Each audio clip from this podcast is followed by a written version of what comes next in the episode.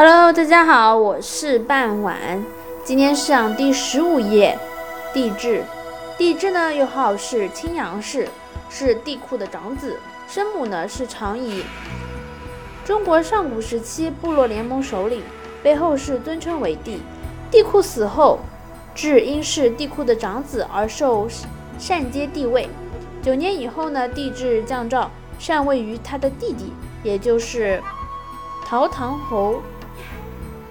唐尧，唐尧奠基之后呢，又封置于子启，也就是在今天的山东省聊城市。